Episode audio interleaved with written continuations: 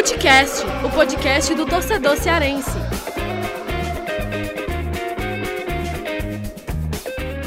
Vem que vem com a gente, rapaziada. Futecast já tá na área. Episódio de número 103. E que episódio, hein? Especial demais, porque temos pela frente, chegou o momento aí do encontro aí de Ceará e Fortaleza, o quarto encontro entre Ceará e Fortaleza na temporada de 2020. Uma rivalidade gigante, né? A maior rivalidade do futebol cearense e que vão aí travar mais um duelo, um duelo interessante. Eu já estou ansioso para esse duelo de quarta-feira aí na Série A e tá tudo equilibrado, né? Porque tem uma vitória para cada lado, um empate e vamos ver aí, né? Vamos ver o que é que Guto Ferreira e Rogério Ceni vão preparar para esse embate.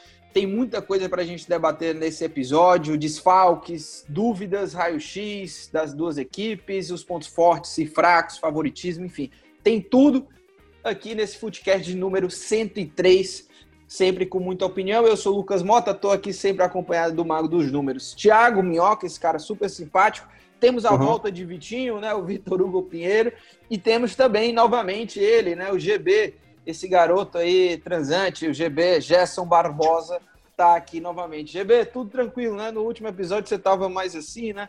Mas tá tudo bem, né, GB? Tudo bem, tudo bem. Eu tive que. Eu resolvi lá os problemas daqui do reino, né? Que a gente tem que sentar lá na, na uhum. sala do trono para resolver os problemas do reino, né? É eu já, já, já, resolvi aqui antes daquela primeira gravação que a gente teve hoje, já já tô tranquilão aqui, só esperando aí alguns problemas aí para resolver, umas guerras e tudo mais. Entendi. E, e, Minhoca, como é que tá esse coração aí? Tá tudo tranquilo com você? Ele continua batendo e fazendo meu sangue circular. Essa é a função dele. Entendi. Tá certo, viu, Minhoca? E temos a, o retorno do Vitinho, né? É, nesse episódio. No 102, Vitinho não participou. Tá tudo tranquilo aí, Vitinho, né? Tudo certo, Lucas. Uma honra sempre estar aqui ao lado de vocês, essas pessoas maravilhosas, né? O Thiago Minhoca, o Mago dos Números. O Minhoca nem GB, tanto. grande. E GB está feliz aí com o título do Arsenal, né? Foi campeão ontem. Então tá tudo de boa por aí, com certeza com o GB. GB tá feliz demais. GB só tem usado vermelho, né? É, é o também... Arsenal, o Benfica, o Chicago Bulls, o que é, Minhoca? Aliás, não, não, não, não, não. O cara, não, o cara tem, o cara tem 300 times. Sempre ele vai estar feliz em algum momento. Ah, ah, ah. Eu torço para três times. E, e, e, no caso, ontem, ontem eu estive duplamente feliz, né? Porque não só o Arsenal ganhou, como também o Celtics, né? Vencer lá o primeiro jogo da semifinal do, do Leste. Então, eu torço o Celtics, Thiago. Você Cebolinha... nunca mais faça uma blasfêmia dessa Ei, pra cima de mim. O, o Cebolinha fez gol pelo Benfica, né, no amistoso? Fez, fez sim, amistoso ontem. Aí. Quem sabe? É, ele tá feliz demais. Esse garoto tá feliz demais. Mas vamos lá, né? Lembrando que o Foodcast está disponível em todas as plataformas digitais, né? Onde você quiser pesquisar, é só colocar lá Foodcast, você vai encontrar, né? É, Spotify, Deezer, Cashbox, enfim, todos aí, Apple Podcasts. A gente está no Twitter também, né? Arroba Podcast. E, claro, segue a gente também lá nos nossos perfis. É só pesquisar lá, você vai achar fácil qualquer um de nós. Uh, que a gente também está sempre lá no Twitter para debater sobre futebol cearense. Olha, tem tanta coisa aqui para falar sobre esse Clássico Rei que eu não sei nem por onde começar. Mas para a gente bater o centro aí sobre esse Clássico Rei, né? É, o quarto, como eu falei, e, e só para lembrar, né, os resultados anteriores, eu estou até olhando aqui a colinha que eu fiz, mas é fácil, né? O primeiro encontro foi lá em fevereiro pela Copa do Nordeste. Fortaleza e Ceará empataram em 1 a 1. Oswaldo fez aquele golaço de bicicleta, né? O Klaus também marcou, é o zagueiro artilheiro do Ceará. Depois teve um encontro pós-retorno, é, né, da, depois da paralisação. Em julho, Ceará e Fortaleza se enfrentaram pelo Campeonato Cearense. Vitória do Fortaleza por 2 a 1 Gols do Wellington Paulista e Yuri César. E o gol do Ceará foi feito pelo Bergson. E aí, ainda em julho, né, Ceará e Fortaleza se encontraram mais uma vez lá na Copa do Nordeste, duelo decisivo, semifinal da Copa do Nordeste. O Ceará foi lá e venceu o Fortaleza por 1 a 0 gol do, do artilheiro, né, o zagueiro artilheiro Klaus. E aí, meus amigos, o que, é que, o que é que a gente pode esperar desse clássico? Qual é o cenário desse clássico aí depois do último encontro, né? Já passamos pra, é, passamos um mês, né? Um mês aí depois do último clássico. Já quero começar com ele, né? Nosso garoto vovô Thiago Minhoca. Boa, obrigado. O que é que mudou? O que é que, o que, é que mudou aí, o, o Thiago Minhoca? É, garoto idoso. Cara, é assim, os três clássicos anteriores, eles são contextos diferentes. No primeiro, por exemplo, ainda era o, o no caso, o Argel, né? Argel, aliás, foi agora anunciado pelo CSA. Que coisa maluca é o futebol. Uh, enfim, e naquele duelo, digamos, foi a melhor partida do Ceará até aquele começo, porque o Argel não vinha bem. Esse foi o jogo que o Argel conseguiu uma sobrevida, né? Porque foi um jogo de muita confusão, teve expulsão, teve pênalti desperdiçado, né? O Vinícius é, perdeu o Ceará, naquele jogo. Ceará ficou mais próximo até de vencer esse jogo. Né? Isso, exatamente. O jogo do Ceará foi melhor. No segundo, que foi o segundo jogo da retomada do futebol, porque Ceará e Fortaleza, né, golearam ali na, no Campeonato Cearense, depois se enfrentaram pela última rodada da, da, da, fase de grupos do Campeonato Cearense, e o Fortaleza foi melhor, né, o Fortaleza foi mais dominante, o Guto ainda estava no seu segundo jogo, e o Fortaleza abriu 2 a 0 o Ceará diminuiu no finalzinho, ainda tentou uma pressão no final, mas o jogo foi mais para o Fortaleza. E no terceiro duelo, que foi na semifinal, digamos que foi o jogo mais ah, importante dos três, foi um jogo em que o Ceará foi muito bem defensivamente, sai na frente do placar e depois o Ceará anulou totalmente o Fortaleza. Fortaleza sem muita criatividade, né? O time já tinha se apresentado mal diante do esporte e né, começou ali uma, um começo de crise, né? O Fortaleza ficou cinco jogos sem marcar gol, sem vencer e veio ali uma situação delicada, né? Muitos, muitos questionamentos em cima de David, de Oswaldo, do próprio Rogério Ceni, muita gente dizendo que o jogo estava manjado, algumas coisas assim. Esse duelo de agora eu acho que ele tem um contexto, um componente diferente por ser, primeiro, Série A, né? Que aí é, é, a obrigação, digamos assim, a prioridade de Ceará e Fortaleza na temporada. Claro que teve o título da Copa do Nordeste do Ceará, a gente vai ter as finais do Campeonato Cearense, mas assim, o carro-chefe, né? De, de Ceará e Fortaleza para a temporada é a permanência. Então, três pontos nesse clássico, eles são muito bons. Eu vou pegar até uma fala do Graziani do ano passado, quando a gente fez também o Footcast aqui. O ideal seria Ceará vencer um jogo e Fortaleza vencer um jogo na Série A. Porque aí os dois ganham, né? Cada um ganha três pontos.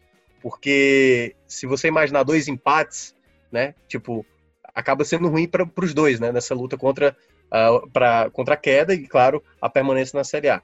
Mas é um duelo que eu vejo de início bem, bem parecido. Se a gente fosse imaginar nos últimos clássicos, tinha uma vantagem para o Fortaleza. Agora, o momento, né? Ceará vem numa boa sequência, conquistando todos os seus objetivos. Ceará chega bem, Fortaleza, que tinha largado mal, já recuperou mais o futebol. Só que a gente precisa pesar um pouquinho também que o, os times estão sentindo um pouco a maratona, né? Não à toa a gente está vendo, não só Ceará e Fortaleza, mas boa parte das equipes, mostrar um futebol abaixo, né? As partidas não estão sendo tão vistosas, então é capaz a gente ver um clássico, talvez assim, com menos intensidade do que se imagina. E Minhoca, antes de até ouvir também o GB e o VH, né? É, quero saber o seguinte, eu tô até com a tabela aqui, mas se você se você já mal, tiver... Isso, isso, tá, é? isso tá parecendo tá parecendo duelo de campeonato alagoano, cara. GB e VH. É, CSA é, GB e VH. GB e VH. Mas é, não, é, Minhoca, é, eu tô aqui com a tabela do Brasileirão aberta, mas se você já tiver de cabeça, assim, não sei se você já fez essas projeções, é, quem, quem sair vitorioso, né, Ceará ou Fortaleza, quem conquistar os três pontos, até onde essa vitória pode levar Ceará e Fortaleza dentro da Série A, para a gente entender um pouco até da importância desse encontro, né? Os dois estão fora é, da eu... zona, começo de campeonato, né?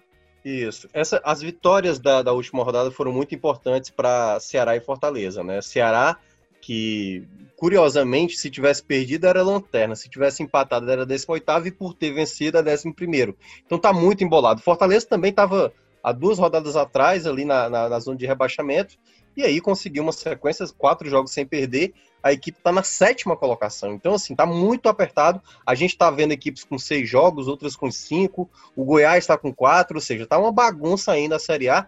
E essa vitória, quem vencer o clássico da quarta-feira, vai ter a, o chamado arranque, né? Porque o Fortaleza, se por acaso vencer, vai ter somado aí é, 11 pontos em 15 disputados e o Ceará vai ter somado 9 pontos dos últimos 9 disputados.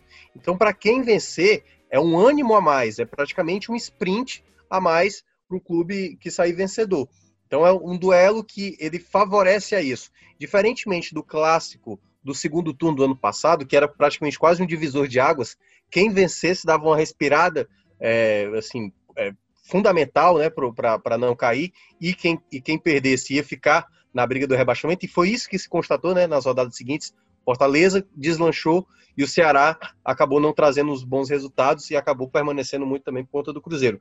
Esse duelo de agora, ele lembra um pouco o primeiro clássico do ano passado, em que Ceará e Fortaleza, um estava na 13 terceira e o outro estava na 12 segunda. Acho que o Ceará estava na frente por conta do saldo. E nenhum dos dois correria risco de entrar na zona de rebaixamento. Cabe destacar isso, viu, Lucas? Tanto Ceará como Fortaleza não entram na zona de rebaixamento, independentemente do que aconteça. Porque a gente vai ter muito confronto direto das equipes que estão abaixo dele. Vai ter Goiás e Corinthians, vai ter Botafogo e Curitiba, é, vai ter, é, acho que Esporte Grêmio. Esporte Grêmio oh. também não, não, tem como é, os dois passarem juntos, nem Ceará nem Fortaleza. Então, tá garantido que o perdedor não entra no Z4. Mas, Mas o vencedor claro, pode entrar no G6, né? É, pode, até porque os duelos. Acho que uh, não, não, vi os duelos de cima, eu olhei mais para os duelos de baixo, porque é onde Ceará e Fortaleza tem que evitar. Mas acredito que tem boas chances deles ficarem ali numa melhor posição, né? Porque tá muito, a diferença entre os dois é um ponto. E o Ceará vencendo vai a 10, o Ceará já chega ali na pontuação de Atlético Mineiro, o Atlético Mineiro vai pegar o São Paulo, então dependendo aí, né, do, do que aconteça, pode favorecer. É, o Fortaleza pode chegar a 11 pontos, pode chegar até uma terceira colocação, porque o Vasco pega o Santos, o Fluminense pega o Atlético Goianiense, é, enfim, vão estar ali nas, na primeira parte da tabela. Uma vitória de quem vencer é a primeira parte da tabela. Então, o desdobramento de uma vitória, ela pesa exatamente para quem vencer, porque vai ficar bem mais tranquilo, né? Claro que a gente vai estar falando de, uma, de um sétimo jogo na Série A, é muito cedo ainda, né? A gente já viu, uh, o próprio, acho que o Ceará, não foi ano passado, ele, ele vence o clássico do Fortaleza, depois ele vence a Chapecoense, ele goleia a Chapecoense, e o Ceará estava em nono ali. E aí depois o Ceará ficou 10 jogos sem ganhar, né? Tanto que o, o Enderson acabou saindo e tudo mais. Então, assim, é uma vitória importante, mas não dá para cravar que o time vai brigar na parte de cima. Ainda é o começo do campeonato. É, e jogão de bola, né? Os dois times aí vindo de resultados positivos. Eu acho que isso deixa ainda mais, engrandece, né? Ainda mais o clássico. E antes de ouvir GB e Vitor, só passar aqui uma, um, uma, os resultados, né? Os últimos resultados. O Thiago Minhoca bem lembrou. O Fortaleza está quatro jogos sem perder. É, vem de. Começou lá nessa sequência, começou lá contra o Botafogo, empate em 0 a 0 dentro de casa. Depois venceu o Goiás fora por 3 a 1 encerrou o jejum de gols, né? Depois empatou contra o Corinthians 1 a 1 fora de casa e depois agora essa vitória por 3 a 0 diante do Red Bull. E do lado do Ceará, a sequência do Ceará, né, de três vitórias seguidas, começou contra o Bahia, é, jogo que o Ceará venceu por 2 a 0 na Série A, depois veio a Copa do Brasil, venceu por 4 a 3 o Vitória e depois agora venceu por 2 a 0 fora de casa o Atlético Goianiense, né? Dois jogos em sequência do Ceará, os últimos dois jogos do Ceará foram fora de casa e volta a jogar no Castelão nesse clássico. Quero saber, GB e Vitor Hugo, uh, tem favoritismo para esse clássico? Eu vou dar minha opinião também, não vou ficar em cima do muro, mas uh, tem favoritismo para esse jogo aí, GB? Olha, Lucas, é... eu vou lembrar também a mesma situação que eu até acabei citando no Futebol do Povo da segunda-feira, né, desta segunda-feira. É... Quando teve o clássico na semifinal da Copa do Nordeste, eu acabei falando que naquele jogo o Fortaleza tinha um certo favoritismo, né?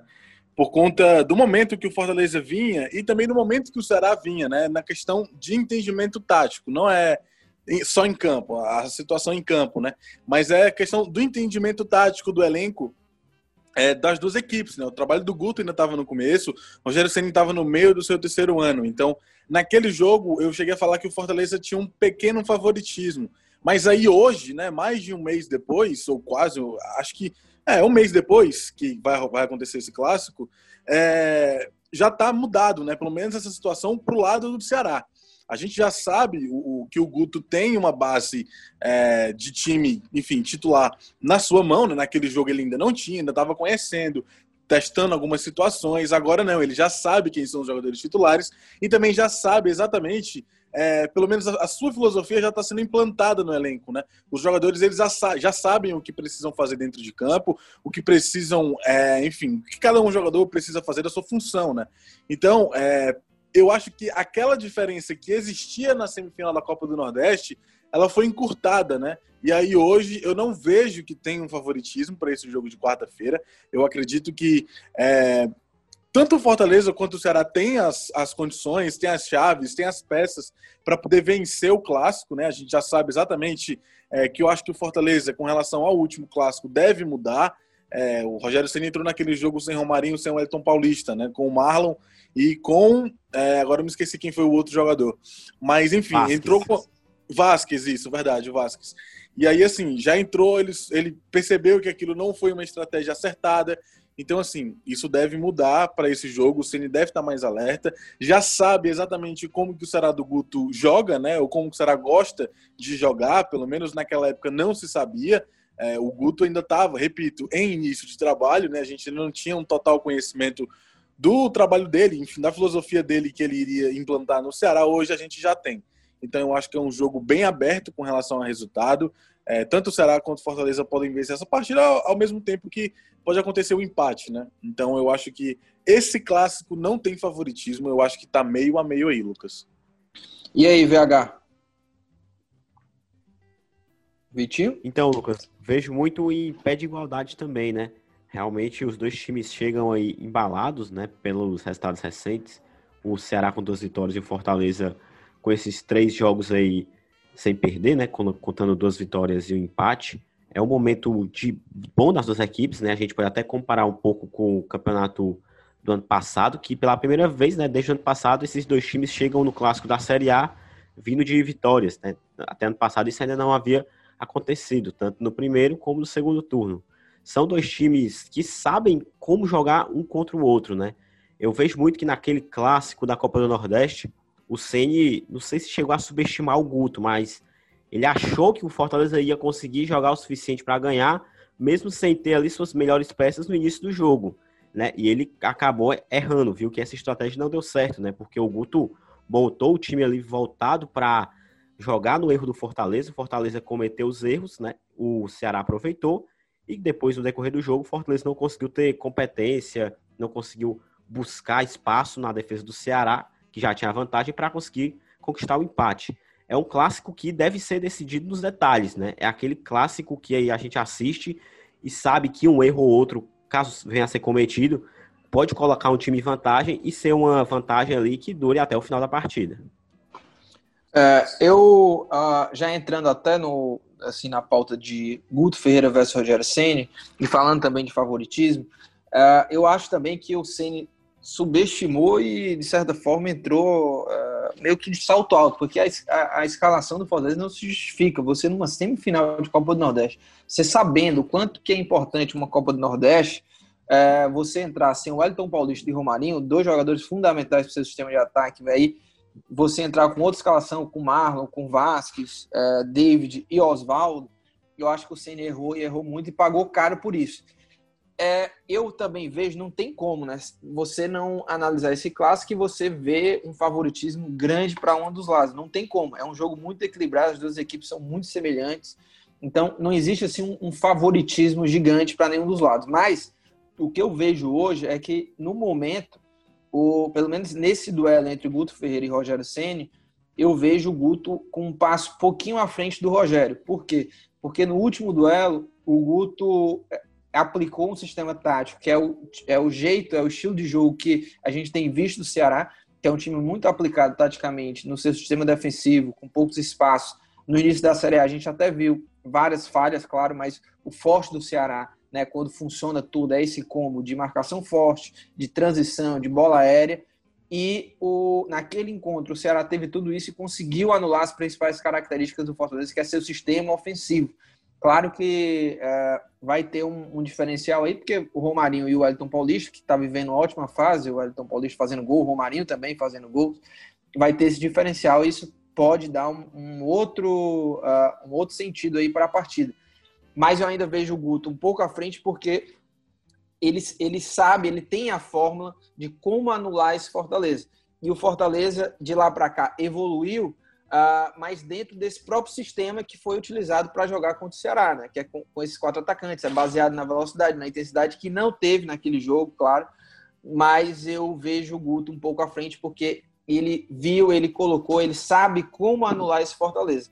Mas é claro que do outro lado o Rogério também vai ter, é, com certeza vai tentar aí fazer é, algo diferente para tentar é, furar esse bloqueio que o Ceará montou daquele jogo, né, na Copa do Nordeste. Então acredito que ele deve ir com o Elton Paulista, com o Romarinho, com o Oswaldo, com o David, que é esse jogo que ele já, já fez. Mas eu fico aqui ainda na dúvida se o Rogério uh, vai conseguir fazer algo de diferente para uh, se sair desse tipo de jogo do Guto Ferreira. O que, é que você acha, Thiago Minhoca?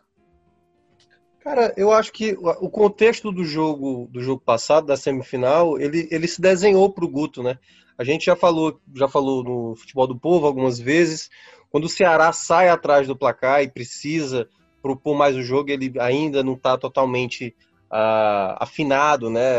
Tipo, depende do Vinícius, né? Tem elementos de, desse clássico, daqui a pouco a gente vai abordar sobre isso, sobre quais são as peças que serão utilizadas nesse jogo. Porque, por exemplo, o Jackson zagueiro do Fortaleza, ele vinha sendo titular nos últimos três jogos, só que saiu lesionado. O Kleber será vendido para, para o Grêmio, porque se jogar contra o Fortaleza, a tendência é ficar no Ceará. É, então tem muitos elementos ainda nesse clássico que me pairam dúvidas, sabe? Será que o Elton Paulista, porque o Elton Paulista vem praticamente de dois jogos completos, né? Ele é um jogador de 37 anos e tudo mais. Se tiver na condição física ideal, certamente vai entrar. A questão toda desse ponto que você mencionou do, do Sene, talvez eu não acho que ele, ele subestimou. Eu acho que ele leu errado a maneira como o jogo se desenharia. E eu vou pegar até pela fala dele no, quando ele foi eliminado né, do Ceará na semifinal. Ele disse que eu achei que o jogo seria decidido no segundo tempo. Por isso que ele segurou tanto o Romarinho como o Wellington Paulista, até porque tinham jogado o jogo inteiro contra a equipe do esporte, se eu não me engano.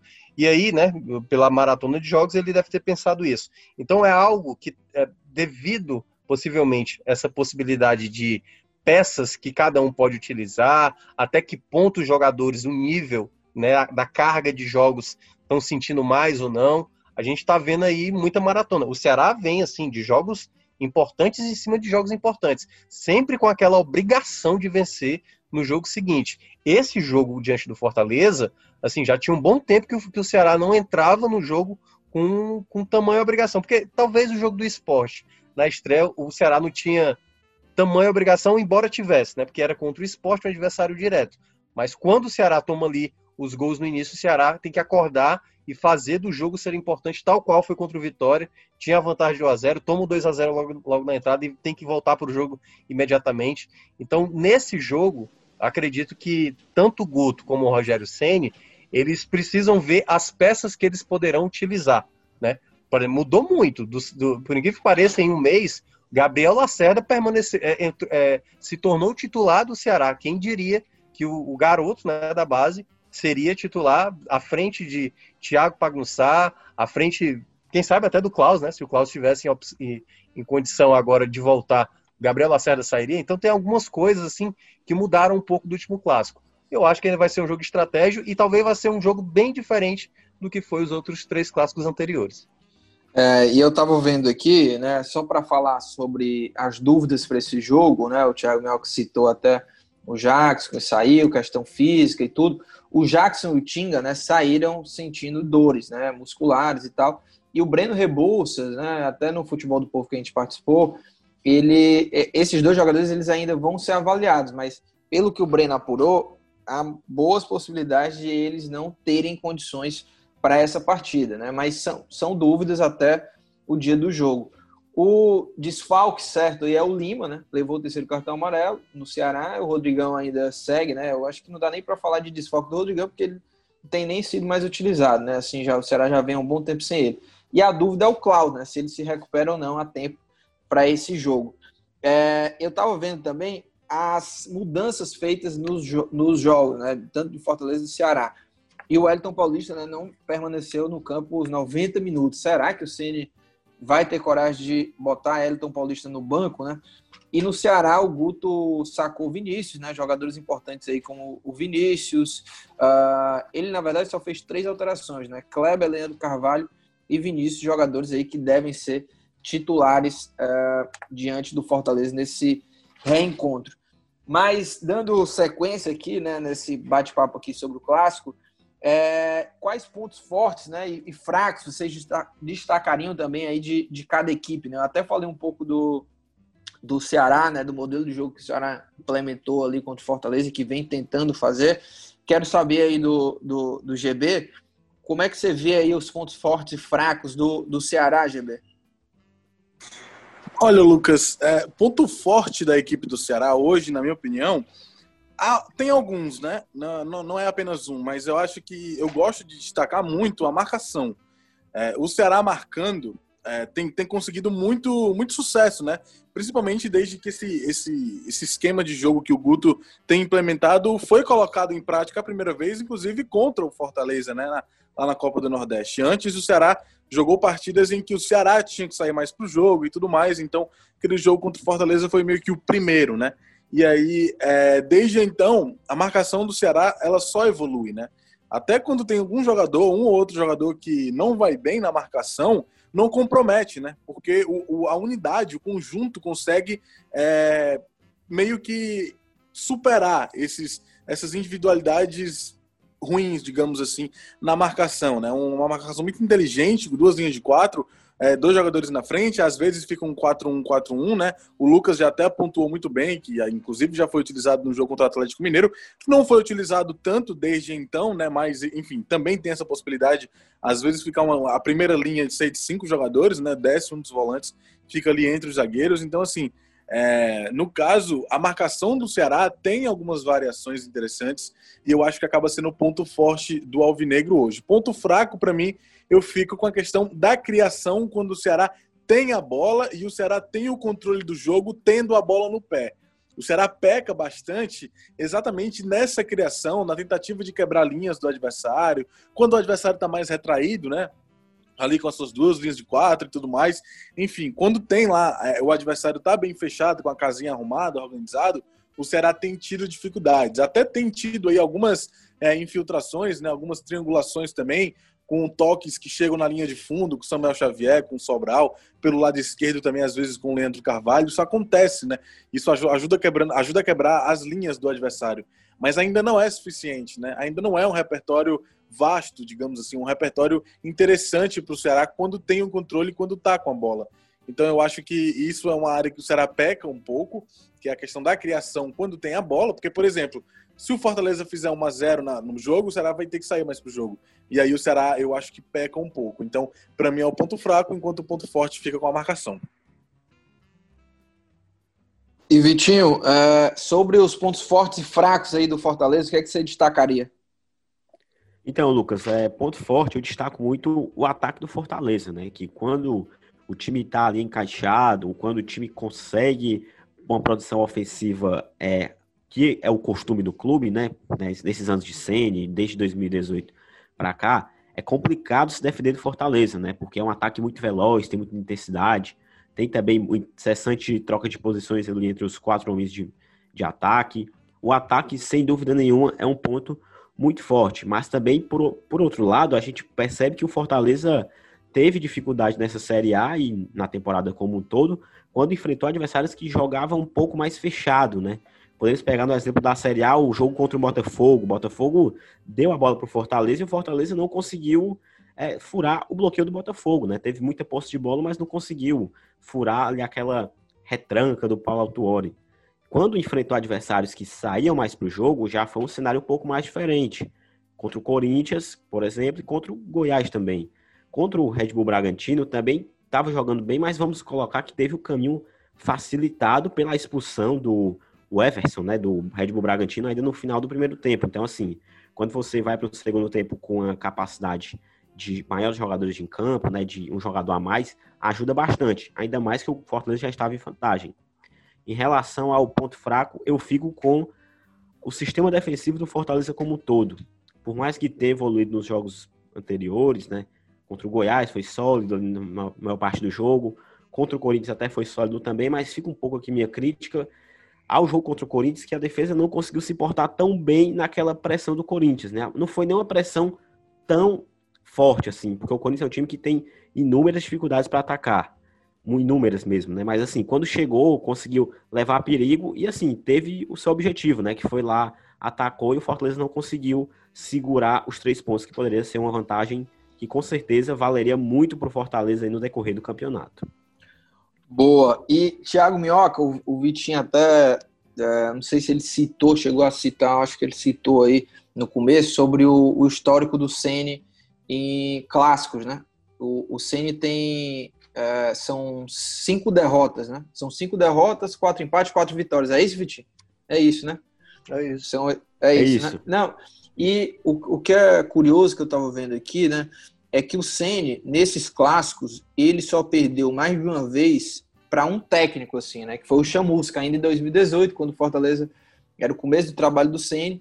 Depois disso, né? Contra outros técnicos aí, é, o Enderson venceu ele uma vez e o Fortaleza depois venceu o Ceará né, na Série A. E, e depois o. E agora com o Guto, e aí ele tem esse reencontro com o Guto, né? Tem esse reencontro com o Guto. Então, o Senna ele só perdeu mais de uma vez para um treinador que foi o Chamusca, ainda em 2018.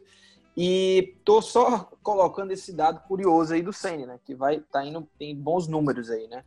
É, apesar que já tem cinco derrotas, né? São cinco derrotas, é. quatro empates e, e, quatro vitórias, né? É, agora sim, três dessas derrotas ainda eram lá em 2018, Isso.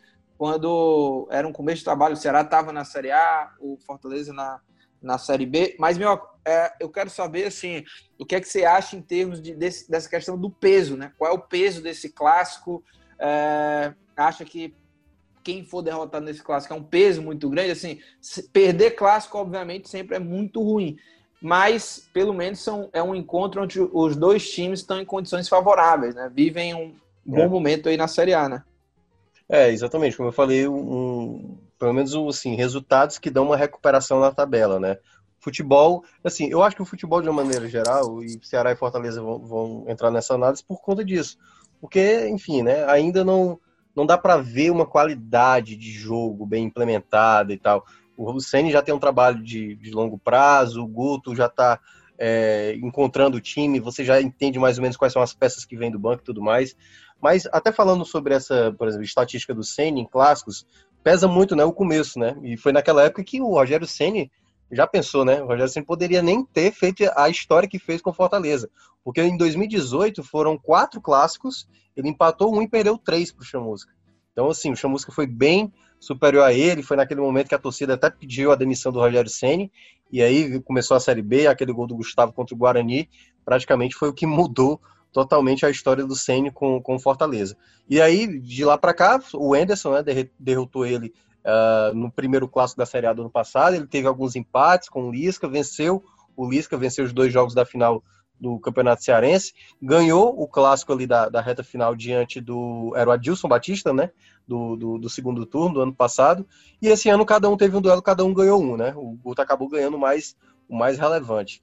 É, eu acho que tem, que tem talvez assim um componente diferente do último clássico, porque eu lembro que não sei se foi no futebol do povo, não sei se foi no pré-jogo da live que a gente fez para a Copa do Nordeste, uh, que eu tinha falado que para o Guto pesava mais a derrota, porque era um começo de, de trabalho e tudo mais, entendeu? Era, era algo que, né, dado o histórico do Ceará de não ter muita paciência com o treinador, perder um clássico numa Copa do Nordeste, depois para começar uma Série A, pesaria mais para o Guto, embora fosse começo de trabalho. Para o Rogério Senna não teria dano algum, por conta do, do trabalho a longo prazo, da confiança do presidente. Mas agora, digamos, se o Fortaleza perde um segundo clássico na sequência, dado que o Ceará foi campeão da Copa do Nordeste, passou na Copa do Brasil, né?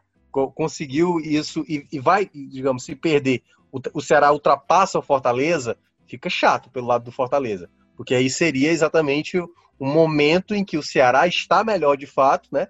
Uh, assim, tá melhor na tabela, tá melhor no momento, e aí esse, nesse aspecto eu acho que pesaria mais, né? Uma derrota pro, do, do, do Sene do que uma derrota do Guto. Uma derrota do Guto hoje eu acho que não pesa tanto, assim, porque o Guto tá, tá tentando o máximo, né?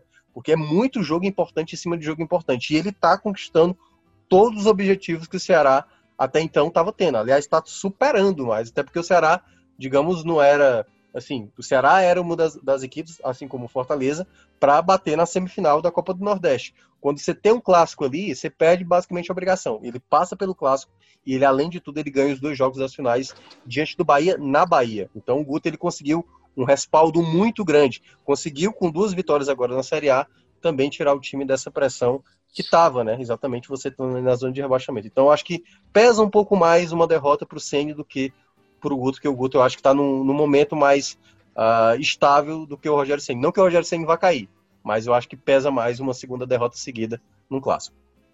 Boa, vamos pro raio-x, Thiago Melco. Vamos pro raio-x aí pra gente. Vamos, eu preciso do meu dente, ou então da minha costela. Ah, é. Tá, Ai, meu Deus, que piada. Piada viu, fraca, Thiago? corta! Fraquíssima, fraquíssima. Ah, meu Deus do céu. Ele não precisava nem ter falado isso, viu, José Barbosa? Não, não precisava. Mas vamos lá, vamos lá. É, isso, claro, projetando aqui as escalações, né? É, é, vamos começar aí, obviamente, pelo gol, né? E aí, é, quem... o, o Lucas, ah, peraí, ah, até ah. da gente iniciar, até para explicar, né, gente? A gente vai fazer uma projeção aqui, certamente vai ter coisa nova no clássico, de um lado ou de outro, possivelmente. Então, é só uma projeção do que a gente imagina que será os times no duelo de quarta-feira. E assim, isso é como o Thiago Melco falou, isso a gente está aqui supondo né, que o Senna e o, e o Guto vão entrar aí com esses jogadores que a gente vai falar aqui, né? Inclusive, uh, eu vou até falar aqui primeiro o time que eu acho que o Fortaleza vai entrar, que a gente vai fazer esse raio-x em cima desse time, né? Assim como o do Ceará, né? Que é, é, Felipe Gabriel Dias, tendo em vista aí que o Tinga não jogaria, certo? Quinteiro Paulão, o Jackson também achando que já Jackson está fora, Bruno Melo, Juninho Felipe, Romarinho, Wellington Paulista, David Oswaldo. E o Ceará, aquele time lá com Praça, Samuel, é, Lacerda, Luiz Otávio e Bruno Pacheco. É, aí fica a minha dúvida aí se Fabinho. Mas eu vou colocar o Fabinho, tá? Fabinho e Charles, uhum. é, Sobral, Vinícius e Leandro e Kleber lá na frente, certo? Então, para a gente começar, Felipe e Fernando Praz qual é o voto de vocês aí? Eu, eu vou votar no Felipe Alves, hein, nesse raio-x aí. Thiago Minhoca, vou, você vai com quem aí? Eita, complicado. Da outra vez eu lembro que teve uma dificuldade para escolher. Mas Os dois estão bem, né? Os dois estão bem, diga-se de É, estão bem e ao mesmo eu... tempo tem, tem, tem coisinhas. Tipo, o Price foi bem mal, né? No jogo contra o Vitória. Sim, Enfim, sim, tem, sim. Tem, é, o, o, próprio. Mas já foi bem no jogo passado, né? Sim, sim, é aquela coisa. Acontece. O Felipe Alves também no jogo contra o Corinthians, ele tentou fazer uma saída lá, quase compromete tal. Assim, ao mesmo tempo, as falhas, né, acabam sendo bem mais compensadas quando eles fazem as defesas. Eu vou ficar dessa vez, eu acho que da outra vez eu escolhi o Praz, eu acho que dessa vez eu vou ficar com o Felipe Alves, porque eu acho muito, muito difícil cravar um ou cravar o outro. É, e eu, eu vou de Felipe Alves é, pela importância dele na criação ofensiva, que eu acho que vai precisar demais, porque eu acho que vai ser mais um jogo onde o Ceará vai tentar fazer a marcação em linha alta e, e o Fortaleza vai ter certa dificuldade em algum momento do jogo. Eu acho que o Felipe Alves vai ser acionado mais uma vez para fazer aquela jogadinha lá característica, que é lançando nos laterais, né? até mesmo por dentro ali, como surgiram os gols. Até o primeiro do Elton Paulista contra o Bragantino e também o gol lá contra o Corinthians. E aí, Gerson Barbosa, Felipe Alves ou Fernando Praz? Olha, Lucas, eu fico com o Felipe Alves, pelos mesmos motivos que você acabou falando aí agora, a questão da saída de bola, porque ele agrega, né, diferente do Fernando Praz. Embora o Fernando Praz ele consiga é, iniciar umas jogadas muito interessantes, né? Quando ele faz algumas defesas rápidas lá e tudo mais, ele já chega é, dando um chutão para um jogador que esteja lá na frente, né? Tiveram algumas situações aí nos últimos jogos em que ele criou oportunidades ofensivas para o Ceará, né?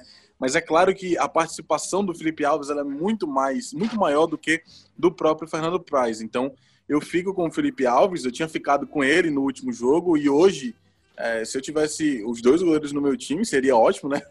Mas se eu tivesse os dois, eu, eu, eu colocaria o Felipe Alves de titular. E aí, Vitinho?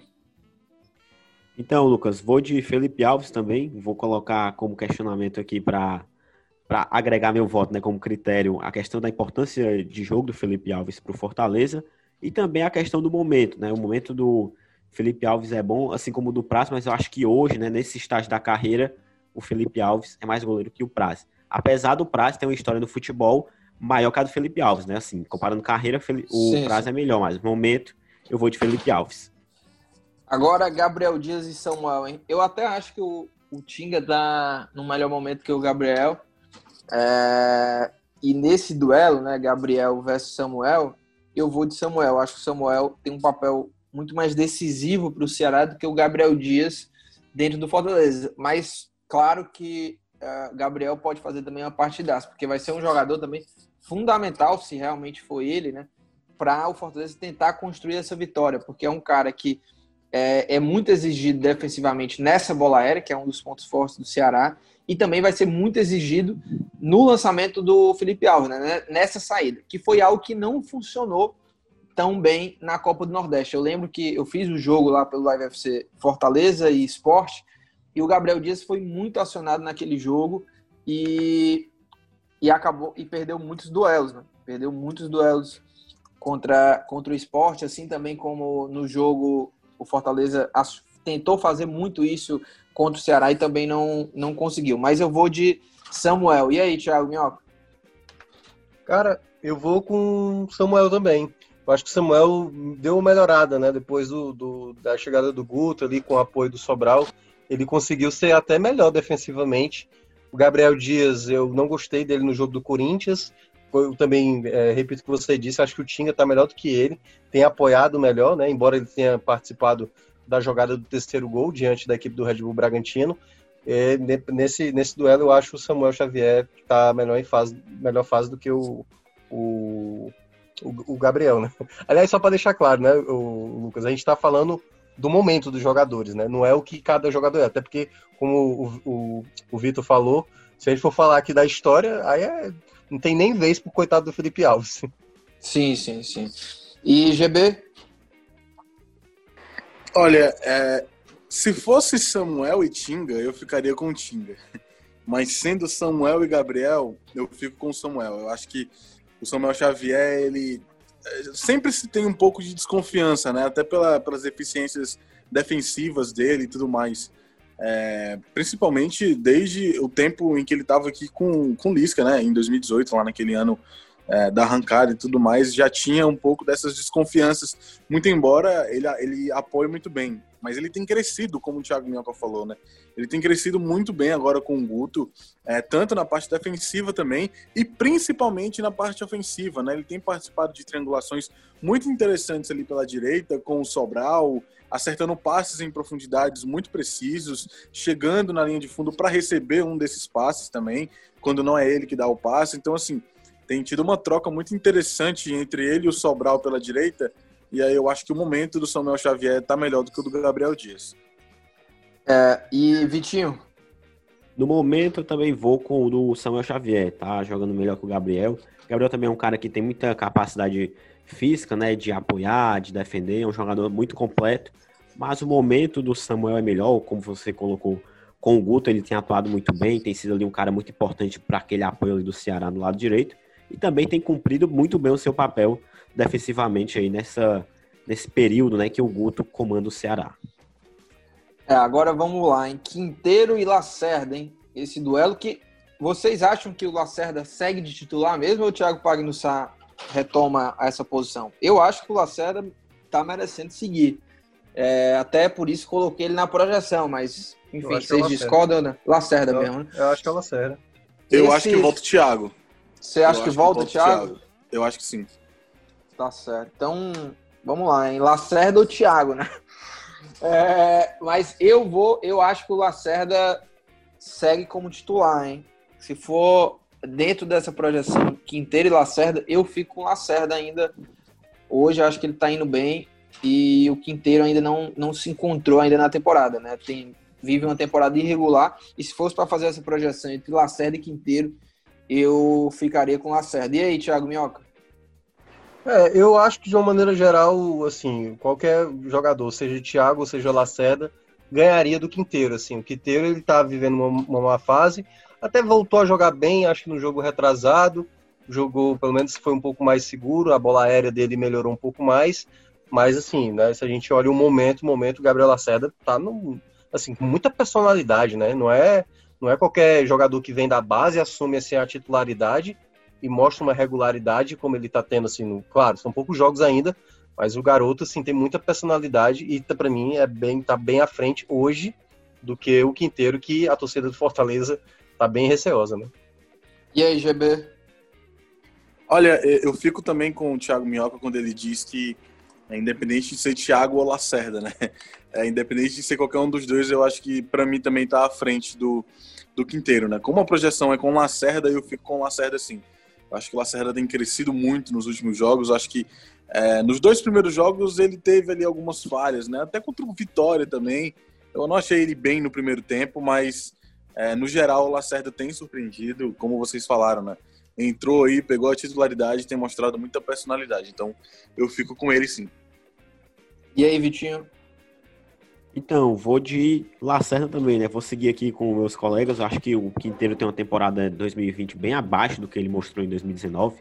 É, a temporada toda do Quinteiro não é positiva, e isso com certeza acaba pesando bastante contra ele nesse nosso raio-x aqui. Então, vou de Gabriel Lacerda. O garoto mostrou muita personalidade e caso ele jogue, acredito que vá fazer mais uma partida segura.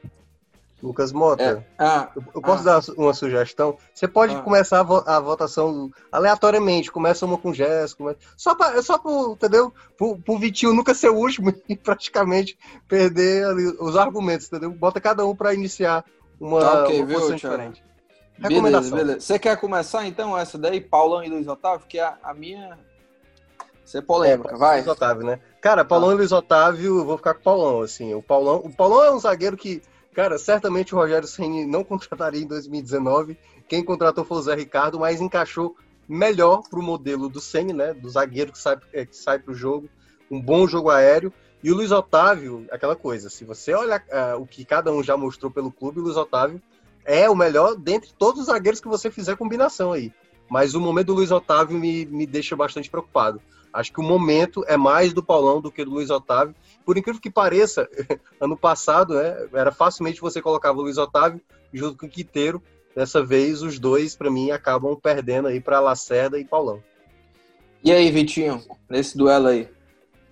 Então, vou de Paulão, né? A gente tá colocando um momento aqui. Se for pegar histórico dos jogadores, o Luiz Otávio com certeza teria um amplo favoritismo, ganharia fácil. Mas o momento do Paulão é muito bom, né? 2019 e 2020 do Paulão tem sido duas ótimas temporadas do zagueiro tricolor, que é uma é, é o principal zagueiro do Fortaleza, né? Se a gente olhava muito assim para o Quinteiro antigamente, no, até o ano passado, hoje o Paulão já subiu esse posto aí no elenco e com certeza é o principal zagueiro do clube. E assim, o Luiz Otávio não tá tão bem, né? Teve já várias falhas que a gente coloca aí na conta dele no decorrer de 2020, né? Seja antes da paralisação, seja depois. Momento dos jogadores, Paulão vai ganhar essa minha votação por aqui. E aí, GB? É, eu acho que essa disputa ela é bem parecida com a disputa do Quinteiro, né? A gente estava na dúvida, a Lacerda ou o Thiago, e eu acho que Lacerda ou o Thiago venceria o Quinteiro, né? Nesse caso, eu acho que até se fosse o Jackson, né? A gente já sabe que possivelmente o Jackson não deve jogar essa partida, deve ficar de fora, mas até se fosse o Jackson, é, Jackson ou Paulão, eu acho que os dois é, estão um pouco à frente do Luiz Otávio, sim. Acho que Vitinho e o, e o Thiago Minhoca falaram muito bem aí. O momento do Luiz Otávio não é interessante e a gente está analisando aqui o momento dos jogadores. Então eu fico com o Paulão. É, eu também vou de Paulão. Votação, essa votação acho que vai dar bem o que falar. Hein? O Paulão venceu 4 a 0 o Luiz Otávio, mas eu também acho que no momento, não que o Luiz Otávio esteja tão mal assim. Eu acho que é só que tá irregular e eu acho eu vejo o momento hoje do Paulão melhor. O Luiz Otávio tem é jogo que ele domina o jogo inteiro e, e, o outro jogo ele já cai de produção, né? Vive uma fase irregular, mas eu vou de Paulão. Agora, Bruno Melo e Bruno Pacheco, vou começar com o Vitinho, hein? Então, Lucas, nessa eu vou ficar com o Bruno Melo. É um, é um cara que tá muito dentro já do esquema tático do Ceni, né? É um jogador que tá com o Ceni aí desde 2018. É um cara que tem essa capacidade muito boa de sair jogando ali fazendo essa transição defensiva né, do Fortaleza. Tem uma chegada boa no ataque, é um jogador que, se a gente pegar, ele tem um histórico assim de ser importante né, nesses jogos. É, a gente pode pegar os acessos do Fortaleza, ele foi bem. Em jogos que o Fortaleza precisava de classificação, ele também foi importante. É um cara que tem estrela, eu vejo ele como jogador de estrela. E no clássico, esse jogador pode fazer a diferença. Bruno Pacheco é um ótimo lateral esquerdo também, é um cara que talvez ainda não chegou naquele nível de atuação que ele obteve pela Chapecoense no ano passado, mas vou ficar aqui com o Bruno Melo na minha escolha. Uh, eu acho que entre Bruno Melo e Bruno Pacheco, acho que o Bruno Pacheco, né, o duelo de Bruno, né, ele pode ser muito decisivo nesse jogo, né, como foi aí contra o Bragantino nessa bola aérea, mas nesse duelo aí eu vou ficar com o Bruno Pacheco. Eu tenho gostado muito, assim, o Bruno Pacheco tem desempenhado uma função importante, ele foi muito importante para o Ceará na Copa do Nordeste defensivamente.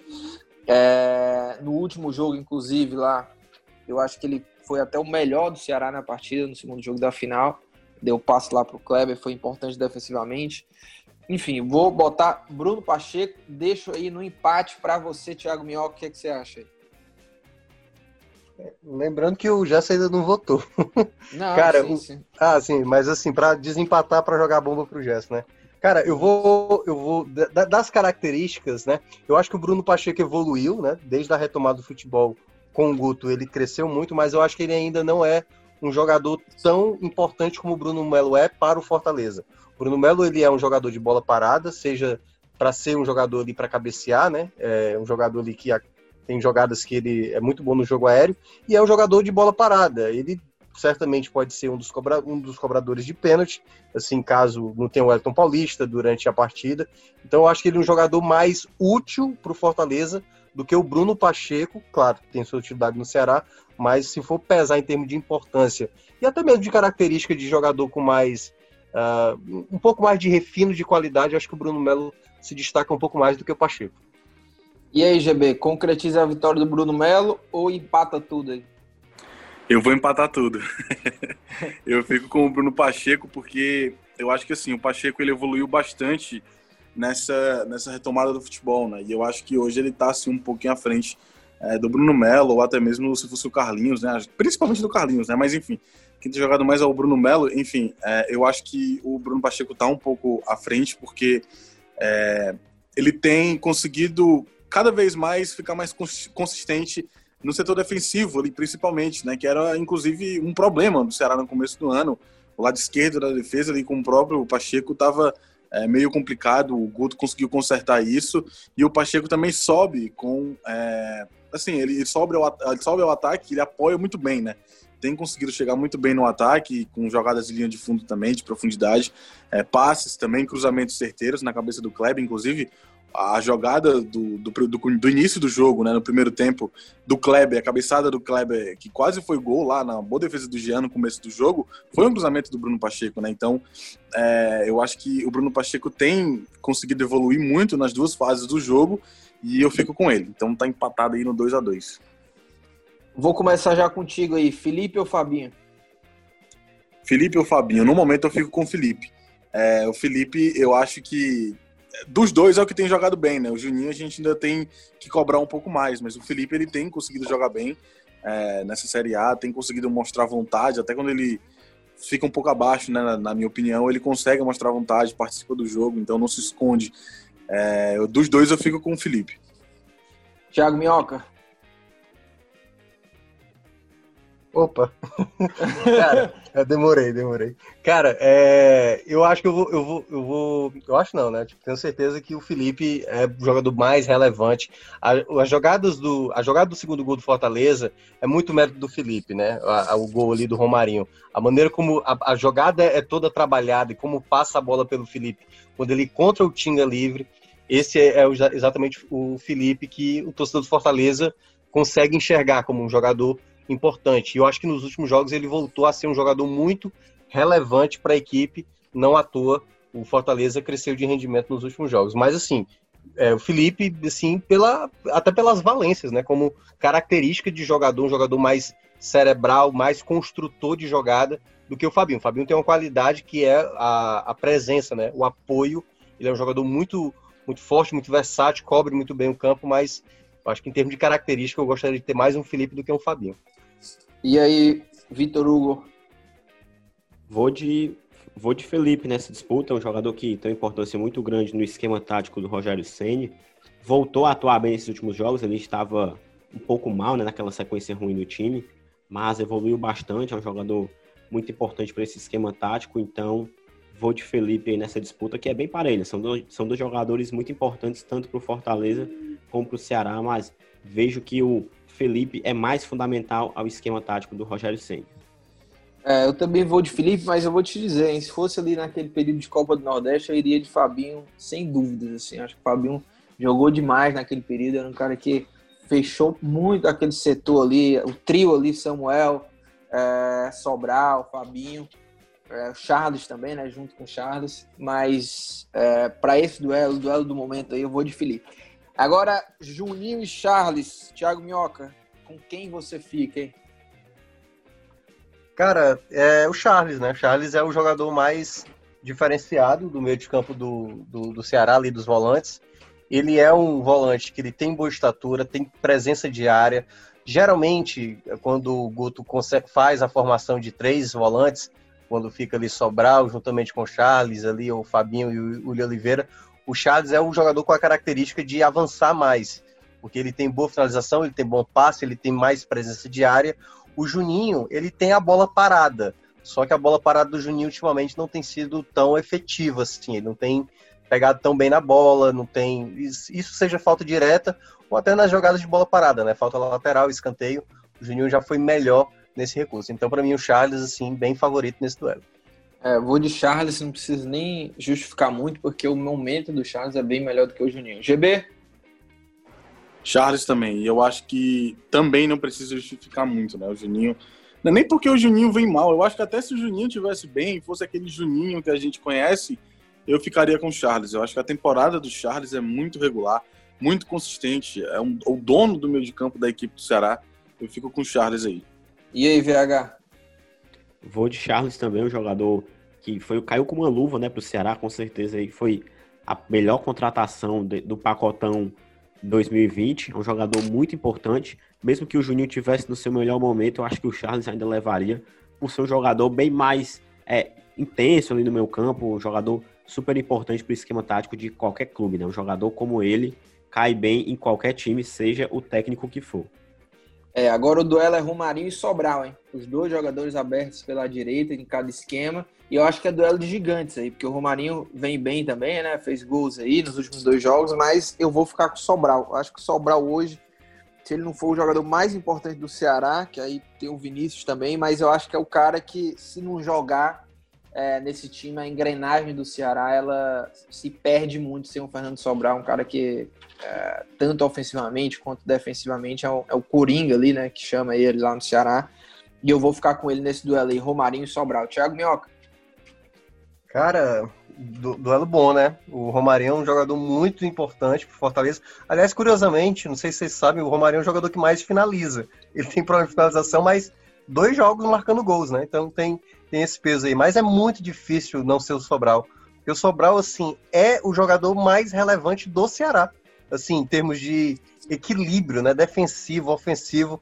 É, é o líder de assistências da Série A. Então, assim, não tem como não ser o Sobral. Assim, a, não ser que o, o VH e o GB consigam me argumentar algo contrário aí. Mas, para mim, o Sobral ganha esse duelo, embora o Romarinho seja muito importante para Fortaleza. E aí, Vitor Hugo, você fica com quem aí?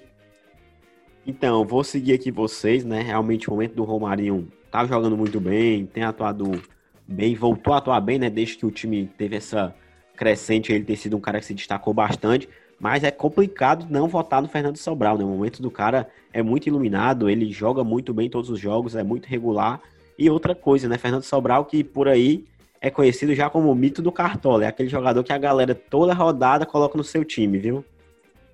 Então, é, vou de Fernando Sobral. Rece...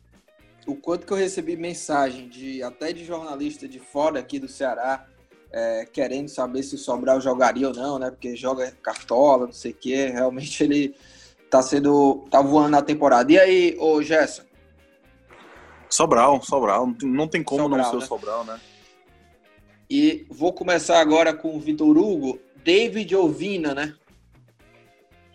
Aí é complicado também, viu, Lucas? Acho que é fácil dizer que o, o Vina também é o cara do Ceará na temporada, né? A gente pegando a temporada como um todo, ele se destaca muito, muito participativo em gols, assistências.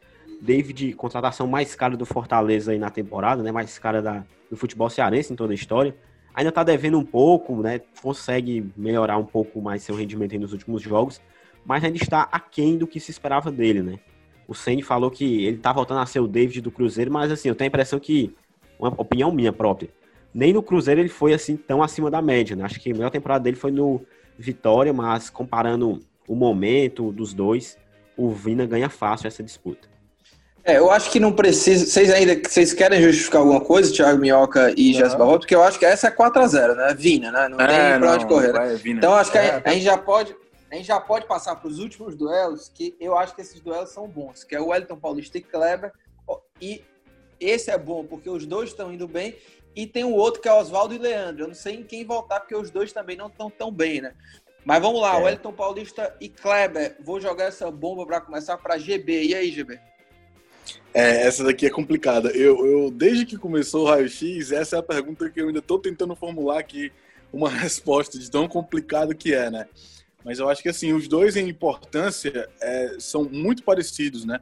Tanto na pressão alta, tanto na, na quando o time não toca a bola, na situação de pós-perda, os dois são muito parecidos, né? E também quando tem a bola, né? Porque quando o time está com a bola, joga para que esses jogadores cheguem para finalizar, né? O momento deles é até bem parecido, né? Embora o Kleber vinha jogando bem já há mais tempo, né? Uma vez que o Wellington Paulista só foi ser titular. É, eu acho que no jogo com, foi titular contra o Atlético Paranaense, né? mas depois ele foi bancado, enfim, voltou lá contra o Goiás. Eu acho que é, é complicado dizer, é muito, muito complicado essa disputa, cara. Mas eu acho que eu fico com o Kleber só pela longevidade mesmo do momento do Kleber, pelo, porque ele anda exatamente jogando bem já há uns dois, três jogos a mais. Eu acho que mais por isso que eu fico com o Kleber. Eu vou de Kleber também. E aí, Minhoca? Caramba, cara. Esse eu acho que é o duelo. Sempre do início, eu tô com, com o GB nessa. Foi o duelo mais difícil que eu imaginei de qual dos dois escolher. Mas eu vou ficar com o Wellington, porque o Wellington ele se mostrou muito relevante, né? O momento da crise que o Fortaleza tava, e muita gente falava, ah, é, o Elton Paulista tem que ser titular. E eu acho que o problema não era só a questão do Elton Paulista, mas ele tá no momento muito lúcido. E não é só pelos gols e das participações, né? Porque, uh, por exemplo, o Vina, né? O Vina tem 16 participações na temporada com o Ceará. O, o Elton Paulista é o artilheiro da temporada do Fortaleza e é o jogador na Série A que participou de 5 de 7 gols. Então eu vou escolher mais por isso, porque ele é mais relevante no Fortaleza do que o Kleber. Mas o Kleber, assim, tipo, tá também em ótimo momento, né? Enfim, tem essa questão aí, quem sabe, dele, dele jogar ou não, né? Vai depender muito da situação aí do que acontecer até quarta-feira, mas em todo caso, eu vou ficar com o Elton mais pela relevância dele no Fortaleza do que do Kleber, que também é relevante para o Ceará, mas não tanto como o Elton Paulista é para o Fortaleza hoje. E aí, Vitinho, a decisão tá com você, hein? Empata ou vai dar pro Kleber essa? Vai empatar, viu, Lucas? Vou de Wellington é. Paulista, um cara que é super importante aí pro Fortaleza, né? A gente pode pegar que o Fortaleza voltou a jogar bem justamente no momento que o Wellington Paulista voltou ao time titular e conseguiu ter participações efetivas, né, em criação de jogadas, ele também é muito importante fazendo aquela parede ali como um pivô. Ele é um cara que abre bem jogo nos lados, é um jogador muito importante para o Fortaleza. Kleber está no momento iluminadíssimo, né, também do Ceará. Chegou chegando com tudo, desbancando qualquer dúvida aí que o Ceará tinha de quem seria o centroavante. Ele assumiu essa posição. E essa posição dele é hoje, inquestionavelmente. Mas já que é um duelo que a gente ficou pensando tanto em quem vamos votar, então vamos dar um empate né, nesse duelo. Vai ficar igual. Dois pontos para o Wellington Paulista e dois pontos é. para o Kleber. Eu acho justo. E para fechar, Oswaldo e Leandro Carvalho. Essa é difícil, hein? Porque nenhum dos dois tá bem, né, na, na temporada, assim. O melhor mas... reserva. é, mas se for para escolher, cara, eu vou de Oswaldo, viu? Acho que o Oswaldo, nesse duelo entre ele e o Leandro, eu vejo o Oswaldo um pouco mais incisivo, assim. Ele tem errado e tal, mas é, eu acho que ele, tá, ele tem conseguido criar um pouco mais de perigo do que o Leandro, assim. Eu vou de Oswaldo nessa. E aí, Mioca? Cara, é, é bem isso aí. Não, não dá para dizer assim quem. Aquela coisa, né? O Oswaldo poderia render mais, o Leandro poderia render mais dos jogos que eles vêm fazendo. O Oswaldo, talvez no dinamismo do, do time, ainda consiga ser mais influente. Eu acho que o Leandro, o lado esquerdo do Ceará, não produz tão bem como o lado direito está produzindo. Então, eu acho que o Leandro talvez esteja devendo mais. E aí o Guto precisa ver, ele pode até também perder a titularidade para esse clássico. Assim, o Oswaldo, por exemplo, eu acho que ele não, não deixa de ser titular para esse clássico. o Leandro eu acho que é mais capaz de perder a titularidade do que o Oswaldo, na minha avaliação. Não, eu acho que o Leandro também não perde, não. Eu acho que. Não, eu sei. Eu só tô é... dizendo assim: quem não, perderia? Não. Eu acho que o Oswaldo é, é, é, titular, tranquilo, mas eu não acho que o Leandro Sim. Carvalho é garantido, tá. Eu até acho que o Guto pode pensar em fazer uma mudança ali. Sim, Seria sim, o Lima, sim. mas o Lima não pode jogar. É, é. E aí, GB? É, eu também fico com o Oswaldo. É muito complicado essa, mas muito embora o Leandro Carvalho ele até esteja, mesmo jogando mal, ele até participa de algumas jogadas que, é, que terminam em gols, né? No caso contra o Vitória, é, não sei agora se nos outros gols é, teve alguma situação, mas ele sofreu um pênalti. Não sei nem se foi o pênalti que o Sobs errou, ou se foi o pênalti que o. Não, não, foi o pênalti que o Sobs errou, né? Foi o pênalti que o Sobs errou. Ele sofreu a penalidade, na verdade, sofreu não, né? A jogada foi com ele ali, que acabou pegando no braço do jogador do Vitória. Então, assim, ele acaba participando, né? Mesmo que assim, de uma coisa ou outra. Mas é, eu fico com o Oswaldo porque, de fato, assim, os dois estão devendo muito, né? Mas eu acho que o Leandro está devendo um pouco mais que o Oswaldo. E aí, VH? É, os dois voltaram mal, né, da paralisação do futebol, essa retomada dos dois não tem sido tão boa, então, assim, em relação aos companheiros, eles têm destoado, né, é, com, atuações ruins, mas ele, nivelado por baixo, o Oswaldo tem conseguido ser um pouco mais incisivo e importante no modelo de jogo do Fortaleza do que o Leandro Carvalho tem conseguido no Ceará, né, tanto que ele alternou reserva, titular em alguns jogos, então caso vá ele mesmo, mas assim, mesmo que fosse talvez Oswaldo e Matheus Gonçalves, eu iria ainda assim de Oswaldo. Então, o Oswaldo vai ganhar essa de lavada aqui na nossa análise. É isso. É, fechou essa raio-x do elenco, hein? Ficou 7 a 6 pro Ceará, viu, Thiago Minhoca? Não, cara. Ah, é, porque, é, tu, tu meteu os empates no meio, né? Foi 5 pro sim, Ceará, 4 pro Fortaleza e dois empates. O correto a dizer é isso. Não. Não é Foi. é não, Thiago. Como não? Não, não foi dois correto... empates? Não, pois é, mas é ponto para cada lado. Sem empate. É porque é tá ponto. dando 13, não vão jogar 13 jogadores do, não, no, no tudo jogo. bem, mas Thiago é esse, esse é o meu placar. Se você quiser ter outro placar, aí você faz o seu. Esse é o meu placar, tá? É, 7 a 6. Lembrado. Você é daqueles empate, que faz. Um empate vale um ponto, porra. Não, pô, vale meio. Como é que vai não, ter. Se, se, se Ceará e Fortaleza empatar na, na, na Série A, é um ponto para cada. Ok, não vou discutir com você porque você não estabeleceu as regras. Eu Mas, tenho o meu caso, próprio tá regulamento e aí quem quiser. Não, cada um, é, cada um cada escolhe um, aí. É, cada um faz o seu regulamento, né? Também tem muita gente que vai discordar, né, desse, desses é, resultados. Dos dois, aí. capaz também, é. É, pois é, pois é. Mas simbora, né? Dicas aleatórias, partiu, hein?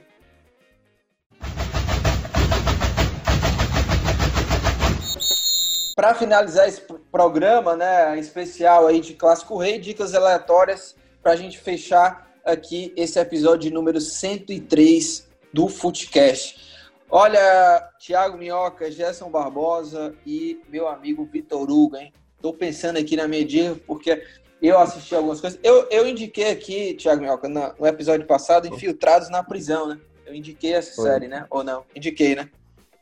Indicou, eu indiquei ou sim, indiquei, né? Sim, ah, sim, eu, eu, tô, eu tô tentando lembrar aqui o que é que eu comecei. Ah, lembrei. Quer dizer, não lembrei não, mas estou tentando lembrar. Ah, lembrei.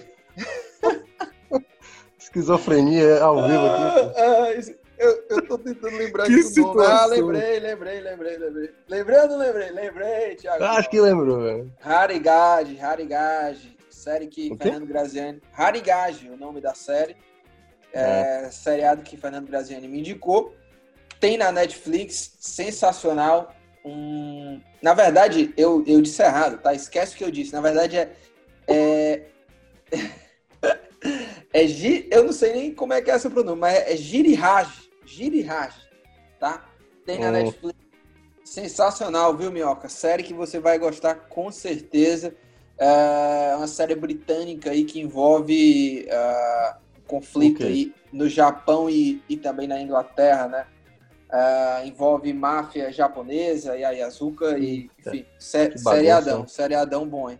Tem na Netflix. Giri Raj, essa é a minha dica aí. Jess Barbosa, qual a tua dica aí? Yazuka. cara, eu sou muito fã do Lucas, não tem jeito não, cara. Oh. É, é Yakuza, pô. É, mas... não, mas pra mim aqui é Yazuka. Sensacional, cara. Ó, a minha dica, cara, eu acho que pelo momento que a gente está vivendo, né, enfim, é, principalmente lá nos Estados Unidos, com essa onda aí da, da, da, das manifestações da Black Lives Matter, né, dessa, dessa questão da brutalidade policial e tudo mais, é, tem um filme na Netflix que, se eu não me engano, o nome do filme é Dias Sem Fim. É um filme novo, eu acho que ele foi lançado agora durante a quarentena, não lembro agora a data exatamente, mas enfim, é um filme que foi lançado agora durante a quarentena, que conta, é, é um jovem negro, pobre, né, de um bairro perigoso de Oakland, na Califórnia, e ele é, ele acaba cometendo um assassinato, um assassinato duplo, na verdade, ele mata duas pessoas, e vai preso, é, se eu não me engano, ele, é, a sentença dele é prisão perpétua, né? Ele é jovem, eu acho que até é adolescente, papo de tipo 16, 17 anos, por aí, 18 talvez. E aí acaba tendo essa prisão perpétua, né? E a história do filme é contando o que que levou ele a fazer aquilo, né? Porque quando você só sabe que o cara matou, é muito fácil julgar, né? Mas aí o filme conta todo o background, todo o contexto da vida desse cara por que, ele é, acabou indo para o crime, né, e tudo mais, aí passa por tudo aquilo, as tentativas de emprego que não dão porque ele é negro, quando ele consegue tem todo o racismo, é, enfim, enfim, a, as brigas dentro de casa, a falta de um exemplo dos pais, né, então assim, tem toda uma situação lá e explica todo o contexto que levou ele a cometer o assassinato, é um filme muito interessante, lá, Dias Sem Fim, na Netflix. Boa, boa. E aí, Vitor, qual a tua dica? Minha dica aqui vai ser em homenagem né, ao Chadwick Boseman, ator que veio a falecer aí na sexta-feira, né? É, muitos conhecem ele pelo trabalho dele como protagonista do filme Pantera Negra, mas eu vou a um filme que foi um pouquinho antes, né? Que filme de 2013, 42, a história, deixa eu pegar o nome aqui. 42, a história de uma lenda, né? Um filme que traz a história de Jake Robinson, primeiro atleta negro a atuar na MLB, né? Que é a Liga Norte-Americana de Beisebol. Então, assim, é uma biografia bem legal para quem gosta de esporte. É uma história que vale muito a pena e contando e traz um pouco do que o GB falou, né? Todo esse contexto de, de toda essa luta antirracista. Então, é uma história que vale muito a pena se você gostar de esportes e gostar de uma pegada mais documental. Esse filme vale muito a pena. Recomendo que você acompanhe. Boa. Tiago Minhoca, você vai fechar como sempre e eu vou te falar, uhum. viu, Minhoca? Próximo, próximo episódio eu vou dar de novo essa dica, porque eu disse tudo errado. Eu comecei dizendo o nome da série, eu errei. Talvez a minha pronúncia aqui da, da série esteja completamente errada. Yazuka, se é né? Giri Raj, Giri Raj. Eu falei errado o nome da máfia, né? Que é Yakuza. Eu disse o que mesmo, hein? Yazuka. Yazuka, né? Eu não sei é, quem é, mas enfim, ela tá lá homenageada aí mas, no, no áudio. Enfim, eu acho que uh, eu vou, no próximo episódio, eu vou voltar a dar essa dica aí com um Sim. pouco mais de, de elegância, né? Pra dar essa dica aí da, da série. Mas e aí, Thiago, qual a sua dica?